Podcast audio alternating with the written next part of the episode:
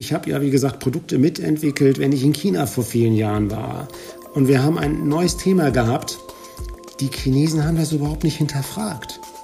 Die haben überhaupt nicht diese kritischen Fragen gestellt. Die liefen schon los. Ich, fand das eigentlich etwas schräg. Ja. Im Sinne von, die haben auch nie mal gefragt, was es überhaupt bringt.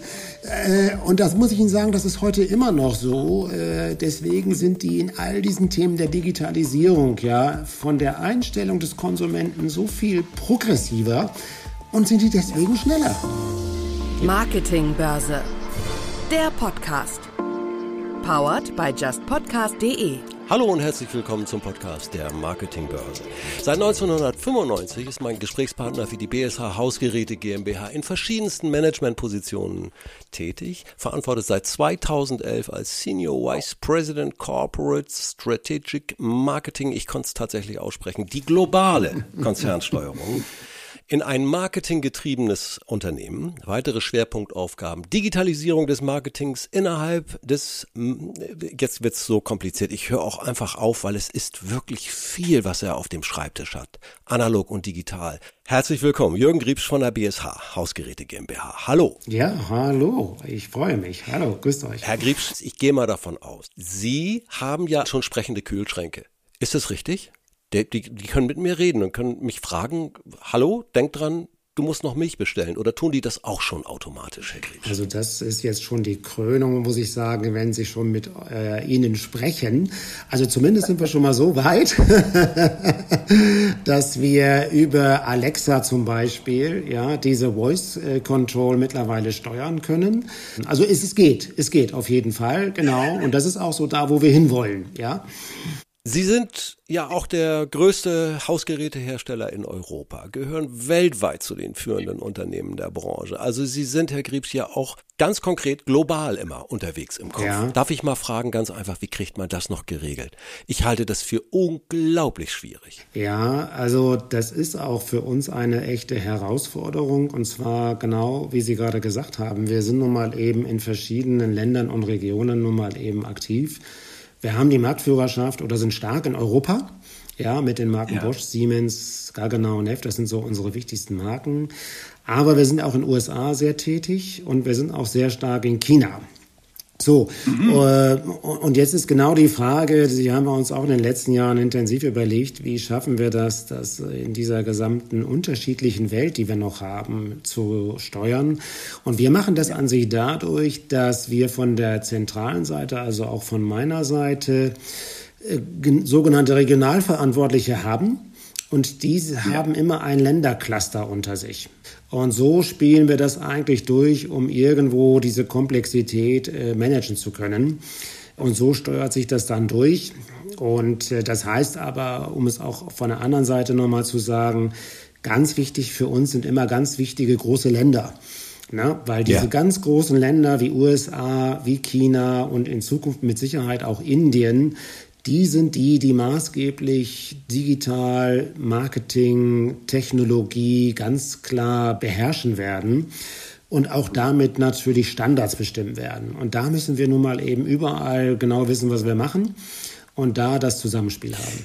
Ich habe mal gelernt, dass ein großer weltweit agierender Konzern ja ganz schnell über nicht nur zig, nicht nur hundert, sondern tausende verschiedene Social-Media-Kanäle verfügt oder sie bedienen muss mit ganz unterschiedlichen Informationen und dass dahinter dann auch wiederum Datenbanken und Systeme tätig sind, die das verstärkt vereinfachen. Ist das bei Ihnen ähnlich? Kann man das so beschreiben, wie ich das eben getan habe? Das finde ich ist eine sehr gute Beschreibung, ja.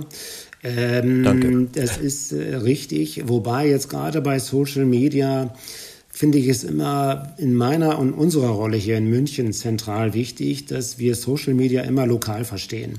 Ja, ja, ja das ist ja. einfach eine sehr lokale, kulturelle Seite, eine sehr emotionale Seite natürlich. Und mitnichten werden wir hier den Chinesen oder Amerikanern oder Indern sagen wollen, wie sie bitte hier ne, in der Marke ihre Social-Media-Kampagnen fahren. Unsere Aufgabe ist mehr Methoden, Techniken und auch bestimmte Content-Themen, die man durchaus global als Marke setzen kann, bereitzustellen. Ja. Aber wir müssen ganz deutlich loslassen und diese Länder äh, ganz unabhängig sozusagen dort spielen lassen, damit die auch unternehmerisch ihren Job machen können. Ich, ich gebe geb Ihnen mal ein Beispiel. Das Gerne. ist ja in der heutigen Zeit etwas, was gefährlich ist. Nennen Sie mal so einen Shitstorm.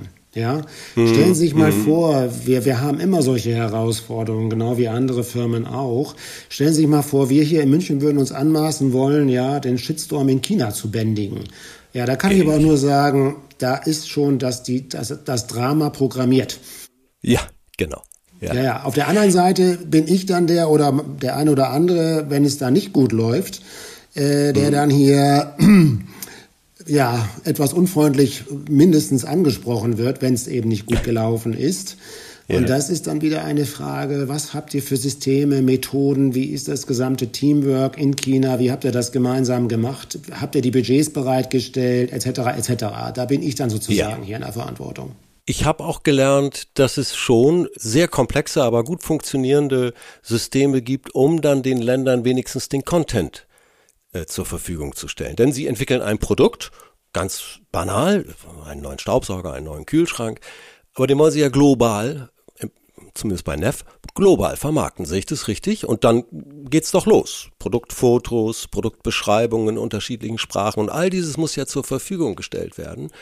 Ähm, wie regeln Sie das? Auch über solche Datenbanksysteme? Da muss ich Ihnen sagen, ja, also da spielt die digitale Welt Datenbanken eine große Rolle. Wobei, im Prinzip ist doch die Welt mittlerweile dadurch sehr stark verändert, dass wir auf der ganzen, wenn ich jetzt mal Produkte nehme, Innovationen, sehr ja. unterschiedliche äh, Geschwindigkeiten haben und auch Vorstellungen von Innovation. Also ich möchte es mal ganz konkret sagen, zum Beispiel die größte Dynamik und Drehung haben wir in China. Das mhm. ist so, weil das ist ein riesiger Markt. Die Chinesen, muss ich sagen, sind extrem zu einem großen Teil in der Bevölkerung progressive Menschen, also sehr fortschrittsgläubig. Ja. Entsprechend nehmen sie diese Themen wahnsinnig schnell auf. Das sage ich jetzt ganz ehrlich, leider das haben wir in Europa nicht ganz so. Ja, da ist ah. einfach mehr eine kritische Haltung. Da können Sie nicht gleich mit der neuesten Innovation mal so durchlaufen. Yeah. Das läuft anders. Und deswegen müssen wir unterschiedliche Geschwindigkeiten zulassen. Wir müssen teilweise mhm. auch unterschiedliche Interpretationen von Produkten und von Kommunikation zulassen. Ja. Oh. Ja. Beispiel bitte. Ich gebe Ihnen mal ein banales Beispiel. Ich habe längere Jahre mal Waschmaschinen, Laundry, also Wäschepflege verantwortet. Und ja. äh, sie haben in China eine ganz andere Sensibilität zum Thema Hygiene. Jetzt mm. übrigens durch Corona noch mal viel, viel mehr. Ja? ja. Die Chinesen haben Themen, die wir hier lange gehabt haben, wo wir mit, das nennen wir Active Oxygen, das ist Ozon, eine besondere hygienische ja. Reinigung haben. Das kann ich Ihnen sagen, das ist in China momentan der Oberrenner. Ja, yeah. das ist einfach ein unglaublich gutes Thema. Das können Sie in Europa so nie machen, weil äh, da kommt dann erstmal in jedem Land die Frage, oh, Active Oxygen, was ist denn das? Ist das nicht gesundheitsschädlich? Und ach, was ja, weiß genau, ich, was genau, da alles genau. kommt. Und das ist auch verständlich. Der, der typische deutsche so Medaillenträger, ja. Ja, so, das heißt, äh, wir spielen das jetzt erst in China und lassen das hochlaufen. Ich bin aber überzeugt, wir werden das mit Sicherheit auch hier in Europa bespielen können und werden. Äh, da mhm. hat natürlich jetzt Corona auch nochmal einen Lift gegeben, aber wir sind bei vielen ja. Themen in unterschiedlichen Geschwindigkeiten, die müssen wir zulassen. Die Themen aber selbst, zeigen mir eigentlich immer wieder nach einer gewissen Zeit sind die nicht mehr nur lokal, die sind dann, die entwickeln sich zu globalen Themen. Ja. ja? Und das heißt, ich, wir lassen jetzt hier bestimmte Themen in China viel schneller hochlaufen im Bereich Hygiene. Aber wir sind glücklich, dass wir das haben, weil durch Corona bedingt auch sehen wir, das werden wir jetzt in Europa auch aufnehmen. Das heißt also, Sie müssen natürlich auch von vornherein, selbst bei der Produktentwicklung, auch diese ganzen kulturellen Unterschiede, die sind es ja auch. Die müssen sie ja auch berücksichtigen. Wow, ich stelle mir, wie lange dauert so? Und dann müssen sie immer schneller werden in diesem, in diesem Markt. Der ist ja sehr wettbewerbsorientiert. Da geht's ja auch häufig leider nur um den Preis. So, und das alles so äh, zu steuern, nochmal, ich bleibe dabei. Der helle Wahnsinn. Sorry, für mich als Außenstehender, ich sag, naja, also, wie willst du das noch steuern? Da, da machst du, machst du ja, egal was du machst, eigentlich immer einen Fehler. Ich würde es so formulieren, ich habe das mal selbst erlebt und ich darf das sagen, das stimmt sogar. Ich habe mich da mit meinen Kollegen in einer Zeit vor ein paar Jahren tendenziell auch echt überfordert gefühlt weil nun mal ja. eben die Welt unterschiedlich ist und die Dynamik, äh, die Dynamik an Innovation, Wettbewerb nimmt nun mal eben zu. Dann kommt die ja. Digitalisierung, wo dann auch noch mal äh, eine große Frage ist, äh, welche Themen, Nutzenthemen können wir da bespielen. Aber eine ganz wichtige Lösung ist auch wirklich zu sagen, du musst schon es lokalisiert selbst sozusagen entwickeln und äh, auch kon aus Konsumentensicht äh, entwickeln lassen. Mhm. Aber die Herausforderung mhm. ist dann, wie kriege ich als ein großes Unternehmen die Synergien wieder zusammen? Wie schaffe ja, ich aus ja, China, ja. aus USA, aus Europa Gemeinsamkeiten wiederzufinden? Weil das sind natürlich für ein großes Unternehmen die Synergien, die wir auch zur Kosten, ja, Vorteilen natürlich nutzen müssen und wollen. Und das ist, darf ich Ihnen sagen, die Frage haben wir heute auch noch nicht final beantwortet. Diese Challenge, die, die hat man leider ständig und sie nimmt eher zu als ab. Wie ist das denn so mit dem Standort Europa? Ich sage schon gar nicht mehr Deutschland, sondern ich glaube, ich fange mal gleich mit Europa bei Ihnen an. Wie sieht's denn da so mit der Wettbewerbsfähigkeit aus und kann die Digitalisierung helfen, das aufrechtzuerhalten? Es gibt viele Branchen, wo das ja massiv passiert. Ja wo auf einmal, wo auf einmal Mittelständler, Hidden Champions, sogar Weltmarktführer werden in einigen Bereichen. Hm, haben Sie ähnliche Chancen oder Herausforderungen? Ja, die Frage ist wirklich interessant, weil aus der Vergangenheit her betrachtet ne, haben wir schon hm. aus dem Wissen und der Kompetenz hier in Europa ich sage auch ganz ehrlich, in Deutschland äh, sehr mhm. viel unseren Markt in Europa entwickelt. Ich bin da mal selbstkritisch. Wir Deutsche sind ja nicht so ein ganz einfaches Volk. Äh, ja, wir, ja, nee, ne? Aber dieses nicht, ja, puh, dieses nicht einfache hat auch äh, uns, glaube ich, ganz schön professionalisiert. Weil ja. der Deutsche ist ja anspruchsvoll, der will eine sehr gute Qualität, aber ist auch nicht bereit, alles dafür zu zahlen. Und das hat uns eigentlich geholfen mit diesem Anspruch, äh, hier, ich sage jetzt mal ganz ehrlich, den europäischen Markt äh, gut zu bedienen. Äh, mhm. Vor vielen Jahren, als ich hier anfing, da war das eine ganz andere Geschichte. Da waren übrigens die Italiener äh, die Führenden in Europa. Und, ja. Ja. Und, Stimmt. Glänzende genau, Marken, und, die jetzt noch ja, strahlen so ein bisschen. Ja. Genau. Und wir haben eigentlich mit, auch natürlich durch unsere deutschen Marken, ne, haben wir das wirklich geschafft, hier mit Qualität, mit guter Qualität, guten durchdachten ja. Lösungen, guten Marken den Markt zu erobern. Das hat alles gut funktioniert. Der europäische ja. Markt ist in unserem Bereich auch wirklich wettbewerbsfähig, muss ich sagen. Mhm. Jetzt kommt aber eine Sache, jetzt kommt das und oder aber. Ähm, und das ist genau die Digitalisierung, äh, wo die Offenheit für neue Lösungen, ja, was sich denn da darstellt, wir Europäer und Deutsche übrigens auch erstmal fragen, was soll das denn jetzt? Warum soll denn jetzt ja. der Kühlschrank, wie wir eben gesagt haben, mit mir kommunizieren? Warum soll da eine Kamera drin sein? Das konnte ich bisher ja. auch noch so. Also wir gehen ja eher kritisch ran. Und ich ja. darf Ihnen das mal sagen, ich habe ja, wie gesagt, Produkte mitentwickelt, wenn ich in China vor vielen Jahren war. Und wir haben ein neues mhm. Thema gehabt. Die Chinesen haben das überhaupt nicht hinterfragt. Die haben überhaupt nicht diese kritischen Fragen gestellt. Die liefen schon los. Ich fand das eigentlich Sie, Sie etwas schräg. Schon, ja. Im Sinne von, die haben auch nie mal gefragt, was es überhaupt bringt. Äh, und das muss ich Ihnen sagen, das ist heute immer noch so. Äh, deswegen mhm. sind die in all diesen Themen der Digitalisierung ja von der Einstellung des Konsumenten so viel progressiver und sind die deswegen ja. schneller. Ja. Ich meine, jetzt schauen Sie sich mal den Online-Markt dort an. Ne? Der ist mittlerweile jetzt noch mal zusätzlich bei über fast 50 Prozent. Wir sind jetzt in ja. Europa bei etwas über 20 Prozent. Äh, wie affin ja. die Chinesen sind, sich überhaupt ne, in dieser Welt sozusagen zurechtzufinden. Und das ist das, wo ich sage, da müssen wir aufpassen, weil die Entwicklungen werden leider, wenn wir so weitermachen, immer stärker aus China kommen von der Innovationsseite denn aus Europa. Und das können wir eigentlich nicht wollen. Sie sehen das wirklich Okay, das beruhigt jetzt manche gar nicht, äh, zumal wir hier ja Dauerkrisenstimmung haben und äh, Sie, mm, ich verstehe das richtig, Sie sagen, ey, passt auf, die Chinesen überholen uns irgendwann. Das sagen ja alle. Ich glaube das immer nicht so, aber Sie würden da auch vorwarnen. Ich glaube das auch nicht und zwar deswegen, weil wir alle frühzeitig warnen und weil wir sagen, ey, passt jetzt mal auf. Ja, wir machen uns ja auch richtigerweise Stress. Ich glaube ja. auch, wir sind da sehr anspruchsvoll, indem wir fragen, was soll mir denn jetzt diese Kamera in the Fridge oder was soll mir diese Voice Message ja. da für eine Waschmaschine denn bringen? Und deswegen überlegen ja. wir uns natürlich vielleicht dreimal, was wir genau wollen. Allerdings, ich möchte es mal so formulieren, das hat mir mal ein Chinese gesagt. Das ist so eine Anekdote. Wir stehen alle beide auf dem Berg und wollen mit Skifahren da runterfahren.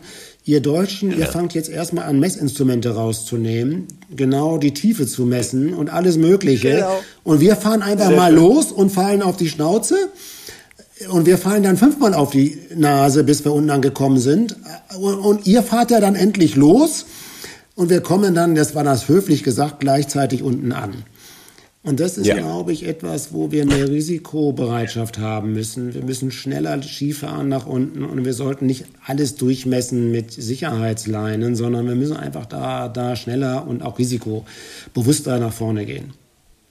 So verkaufen die Amerikaner Software. Ne? Ja, ja. Hat das Made in Germany noch so eine Strahlkraft? Ich würde sagen, es hat natürlich im Rahmen der Globalisierung wo die Qualität von anderen Anbietern sich auch verbessert hat, nicht mehr ganz die Strahlkraft gehabt. Ich glaube aber, wir, ich mache, wir machen ja sehr viel Research, Consumer Research hier. Und wir sehen eigentlich, ja, ja. das ist ganz deutlich wieder auf dem Weg zurück. Also es kommt wieder als echter Wert nach vorne. Aha. Ja. Und das hat übrigens was damit zu tun, dass ja oft deutsche Produkte auch sehr qualitätsmäßig als sehr gut dastehen und auch als langlebig. Und mhm. wir erkennen jetzt ja im Sinne von Nachhaltigkeit, dass Produkte, die nun mal eben langlebig sind, sind auch nachhaltige Produkte. Absolut. Und dadurch kommt das eigentlich wieder uns e extrem gut entgegen, äh, weil, weil wir da eigentlich auch äh, in diesem ganzen Thema Klimaveränderung, Nachhaltigkeit, Circular Economy eigentlich äh, eine gute Grundlage von unseren Produkten und Marken haben. Herr Krebsche, ich werde mal ein bisschen kantig. Ja. Sie sind seit 1995 dabei und ich kann mir nun nicht vorstellen, dass jemand gesagt hat, du pass mal auf, wir machen das so und so und aber das Teil, das hält nur drei Jahre. Sie wissen, worauf ich hinaus will. Viele denken ja, das ist in den Produkten so eingebaut. Ist doch, wer repariert denn heute noch? Wegschmeißen, Amazon, drei Klicks, alles neu. Ja, ich glaube nicht, dass Sie damit konfrontiert worden sind, dass Sie in Ihrem Unternehmen gesagt haben, komm, wir machen es so wie die anderen, sind doch so schöne Umsätze. Ja, mm, ich meine, dass wir da ein gutes Verständnis immer gehabt haben, was eigentlich der Wert unserer ja. Produkte ja. und der Marke ist. Und äh, das ist schon so, dass deutsche Produkte und Marken wirklich für Qualität stehen. Ja. Und wir haben da immer relativ harte Messzahlen gehabt. Die musste nicht ich erfüllen, weil ich nicht in der Entwicklung sitze. Ja. Das waren mehr die Techniker, die da äh, sehr harte Zahlen gehabt haben, wie maximal ein Produkt überhaupt, wenn ich das mal so sagen darf, ein Quality Issue haben kann, ein, ein Qualitätsthema. Ja. Und das hat schon, muss ich sagen, sehr stark auch diese Ausrichtung auf Qualität äh, gesetzt das ist ja, wenn Sie, wie gesagt, ich habe mehrere Produktbereiche da mhm. erlebt, das ist schon eine ja. ganz schön anspruchsvolle ja. Sache, wo da jedes Teil ne, durchgemessen wird ja. und zwar qualitativ, kostenmäßig etc. Und dieses Spiel wird hier doch kulturell seit langem sehr, sehr intensiv durchgespielt. Mm, ja, muss ich schon sagen, das ist selbst, ich, es ist ja nicht mein Job, es ist ja sehr die Entwickler dort. Da sind wir einfach gut. Ich denke, gerade Sie sind ja jetzt mit der Entwicklung, Nachhaltigkeit und dergleichen genau auf dem richtigen Weg immer noch. Stimmt. Mit Service, mit Reparaturservice, ja. Kommunikation auch mit Ihren Kunden, digital. Haben Sie da gute Beispiele, wo Sie sagen, wow, das bringt's nach vorn? Wir können das in der jetzigen Situation sehen. Das ist eigentlich mhm. das beste Beispiel. Wir haben ja eigentlich wirtschaftlich ne, nicht so eine ganz einfache Zeit generell. Ja. Und wir genau. wussten jetzt auch in diesem Jahr nicht, wohin der Markt oder die Märkte marschieren werden. Und wir mhm. haben eigentlich zwei, drei Dinge lernen dürfen, die uns ähm, beeinflusst haben. Das eine ist, das ist ein Thema, was wir gerade besprechen, Digitalisierung. Also wenn die Leute kaufen, dann werden sie zwangsläufig alle mehr online oder digital kaufen. Das heißt, ja. da muss man aufgestellt sein, der Kunde will das so. Wenn ich aber digital kaufe, dann spielt Produkt und Marke eine noch wichtigere Rolle, weil die Menschen überhaupt gar keine Beratung ja bekommen und wenig Orientierung. Also spielen ja. dann wieder in Branchen wie bei uns Marke, Qualität etc. eine ganz wichtige Rolle. Und das hat ja. uns, darf ich jetzt mal so sagen, äh, dieses Jahr unglaublich äh, in die Hände gespielt. Also wir, wir, ja. das klingt jetzt etwas grotesk, aber wir, wir haben momentan einen wahnsinnig guten Markt für uns. Wir können wow. gar nicht so viel verkaufen, weil wir das gar nicht aus den Produktionen rausbekommen. Ja, das oh, ist was ganz anderes äh, als andere Branchen. Da sind wir auch eine glückliche Branche vielleicht. Ne? Die Leute sind mehr zu Hause und wollen da das alles gepflegt haben. Aber da spielt mhm. auch genau dieser Aspekt, äh, sein, sein Haus und seine Wohnung da mit tollen Produkten ja. bestückt zu haben, eine ganz wichtige Rolle. Also da fahren wir momentan wirklich sehr, sehr gut mit. Und das mhm. zeigt, dass die Leute da wieder hinkommen das Thema der Nachhaltigkeit haben wir ja noch gar nicht richtig im Markt verstanden und kommuniziert. Aber das habe ich jetzt mal so vorausgesetzt. Das kommt wieder, weil genau die Leute verstehen werden, Mensch, ein Produkt, was äh, 10, 15 Jahre oder noch länger hält, ist super. Und es wird noch besser, weil wir eigentlich durch das, was wir eben besprochen haben, Digitalisierung, diese Produkte ja äh, Schritt für Schritt alles softwaremäßig updaten können und damit diese Produkte eigentlich immer, ich nenne das jetzt mal, eigentlich ganz, ganz aktuelle Produkte sind. Sorry, wenn ich kurz reingrätsche. Ihre nächste Waschmaschine hat also USB-Anschluss oder, oder sogar WLAN? Also WLAN wird die Verbindung zum Internet sein, aber was wir entwickelt haben, sehr aufwendig. Äh, wir haben ein äh, entsprechendes äh, System entwickelt, was also die Möglichkeit bietet, Produkte sicher, auch, da spielt ja Sicherheit auch eine große Rolle, zu vernetzen ja. und auch Softwarelösungen drauf zu spielen. Also wirklich durch Vernetzung ganz neue Lösungsmöglichkeiten dem Kunden aufzuspielen. Und das, das ist also, muss ich sagen, schon eine ganz spannende Geschichte, die sich dadurch ergibt. Wow. Wo sehen Sie die größten Chancen und wo sehen Sie dabei die größten Herausforderungen? Die größte Herausforderung, muss ich sagen, haben jetzt in den letzten Jahren unsere Techniker gehabt, weil ähm, das ist relativ anspruchsvoll, dort sichere Lösungen zu haben und auch von der Datensicherheit her. Das Ganze natürlich übrigens auch kostenmäßig, weil sowas kostet ganz schön viel Geld. Also das sind so die Herausforderungen und Sie müssen im Prinzip auch das, was man eine Plattform nennt. Ne? Sie müssen ja irgendwo dem Kunden äh, die Möglichkeit bieten, dass er sich dann auch einfach vernetzen kann und da gute Lösungsmöglichkeiten hat. Und das haben wir jetzt alles sehr stark aufgebaut. Natürlich am Ende des Tages muss es dem Kunden gefallen. Und das ist die große Herausforderung. Ich habe erst letztens noch ein paar Freunde bei Küchen beraten. Da kam mir jetzt der eine oder andere noch nicht entgegen und sagte, ich muss es aber vernetzungsfähig haben. und das müssen wir ihm jetzt erstmal beibringen. Ja, das würde ich ja auch tun. Wenn wir befreundet wären, da würde ich auch sagen, Jürgen, kannst mir da mal eben hilflich sein? Du bist ja nur an der Quelle. Das passiert Ihnen auch privat so, ja? Ja, ja, klar, ja, klar. Und ich habe da auch wirklich argumentativ was erzählen müssen, ja. damit die sich da motiviert fühlten. Aber es gibt gute Geschichten. Und das hm. ist unsere ja, Herausforderung, das auch den Konsumenten nahezubringen, dass das wirklich ganz tolle Lösungsmöglichkeiten sind. Ja, ich schwenk mal, Herr Griebsch, äh, zum Schluss noch mal ein bisschen rüber zu Ihrem Werdegang. Sie sind seit äh, 1995 bei der BSH. Ja, das, das ist ja bei Ihnen eine große Beständigkeit, so eine lange äh, Zugehörigkeit und das sagt ja auch viel über das Unternehmen aus. Ich kenne das ja da, die Frage kriegt man ab und zu mal, ne? Sag mal, Oldie, wie, wie lange bist du denn hier schon? Aber ich möchte das vielleicht nochmal erklären, wie sich das so bei mir abgespielt hat. Ich, ich kam hier damals ja nach München und ich war noch nicht mal zwei Jahre hier. Da durfte oder wurde ich dann äh, mit meiner jungen Familie nach England geschickt. Also ich habe dadurch erstmal mal eine ganz andere Erfahrung dort als Marketingverantwortlicher in England äh, erlebt. Ich war vorher schon mal, äh, bevor ich nach München kam, eine Zeit im Ausland in Südafrika und USA. Also ich habe schon mal in dem Job unterschiedliche Länder kennengelernt und auch unterschiedliche Jobs. So, ja. und als ich dann nach fünf Jahren ungefähr wieder hier aus England zurück nach München kam, hm, habe ich etwas äh, anderes machen dürfen. Nicht das klassische Marketing, sondern ich war dann in einem Produktbereich mitverantwortlich. Und das ist dann schon eine ganz neue Erfahrung. Äh, ich habe dann damals gelernt, was ich als Marketingleiter in England alles angerichtet habe, der Technik. Mein Gott. ja, das ist spannend, wenn du dann mal so unterschiedliche yeah. Facetten kennenlernst. Dann kriegt Mach man das ja mal einfach mal ansagen, mach das mal, aber drei Etagen ja, weiter genau. geht's dann also ich richtig noch, Ich war da in der Entwicklung, wo dann einer sagte, übrigens Jürgen, du bist doch dieser Idiot gewesen, der mal da irgendwann diese komischen Knebel für England die Farbe verändert hat. Und dann hat er mir erklärt, dass 120 Leute damit beschäftigt waren, im ganzen Prozess den Blödsinn zu verändern. Also das habe ich auch nicht gewusst. Ja, also das, das ist eine super Erfahrung. Und ich habe dann auch mal nach Großgeräten, das war Geschirrspüler, ein paar Jahre Kleingeräte gemacht. Also ich will damit nur sagen, das sind komplett andere Erfahrungen, die ich dann gesammelt habe. Und das hat es eigentlich in diesem Unternehmen schon spannend mhm. gemacht. Ne? Ja, ja, ja. Ja. Dazu kommt eins, ich mag diese Branche, weil sie sehr viel schon mit Konsumenten natürlich zu tun hat. Und Technologie spielt auch eine sehr wichtige Rolle und das ist eine gute Balance. Ich würde jetzt beispielsweise, wenn ich jetzt hier in einem Technikbereich von Siemens oder Bosch arbeiten würde, hm, da weiß ich auch nicht, ob ich als Marketingmann da ne, immer so ganz groß was mitreden darf oder kann. Also das ist schon eine andere Welt teilweise.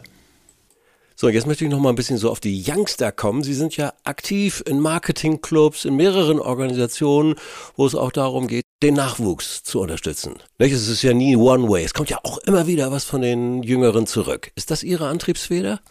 Ja, definitiv. Also ich ähm, sehe das für mich als echte Bereicherung, die jüngeren Leute besser zu verstehen und mhm. das ist schon, äh, die haben äh, Wertvorstellungen, die sehr gut sind und die sind etwas anders als wie, wie ich mal vielleicht erzogen wurde. Ich selbst bin, habe dann auch so ein bisschen den preußischen Gang gelernt. Ihr fragt nicht viel, sondern jetzt mach mal. Äh, und da sind die Jüngeren schon auch anders von ihren Vorstellungen und ähm, ja, die, die, die haben auch, glaube ich, von ihren Vorstellungen, wie sie sich das Leben und die Arbeit vorstellen, da schon sich viele Gedanken gemacht. Ich mm. bin dann jedes Mal, wenn ich da zurückkomme, nicht nur so, dass ich denen ein bisschen was erzählt habe, teilweise haben die mir mehr erzählt. Und das finde ich wirklich äh, total spannend, macht Spaß und es ist äh, ja immer wieder so ein bisschen Sensibilisierung auch. Ja, so ein bisschen auch das eigene Lebensmodell immer mal wieder zu hinterfragen. Nee, nee, das ist spannend. Jetzt muss ich allerdings sagen, ich habe ja auch drei Kinder zu Hause, also die bringen mir das auch jeden Tag bei oder versuchen das. ja, ja, mit Kindern hat man ja auch kaum eine Chance zu sagen, einfach, oh, interessiert mich nicht. Vielleicht nur eine Sache, es gibt ja auch dann noch verschiedene Marketingorganisationen und da ist, muss ich sagen, eine ganz tolle mittlerweile Kultur entstanden. Das ist dieses gegenseitige Lernen. In dieser ja. digitalen Welt, ich glaube, es kommt kaum einer mit der Geschwindigkeit mit. Ja, ich habe ja, auch äh, immer wieder gelernt, so ganz sicher ist kaum einer, ob jetzt der Weg oder der Weg schon äh, der, der absolut richtige ist. Ja. Und dieser Austausch schafft einfach auch ein bisschen mehr Learning und Sicherheit. Ne? Nach dem Motto, naja, ganz so blöd sind wir jetzt auch nicht, das scheint schon ganz vernünftig zu sein. Also es schafft auch von der Seite einiges wenn so jemand fragt, oh, was soll ich denn machen und so, äh, wo geht denn der Zug hin? Hätten Sie da einen Tipp? Ja, ich würde das, glaube ich, so beantworten. Das Marketing heute ist definitiv durch die Digitalisierung und durch Daten äh, ein anderes Marketing als in der Vergangenheit. Ja. Und die Menschen, die da hineingehen, die sollten einfach auch eine Bereitschaft haben, sich mit Daten und mit messbaren Dingen und auch ein bisschen, ich muss es jetzt mal so sagen, mit, mit, mit quantitativen Dingen, Mathematik etc., darf man zumindest keine Abneigung haben.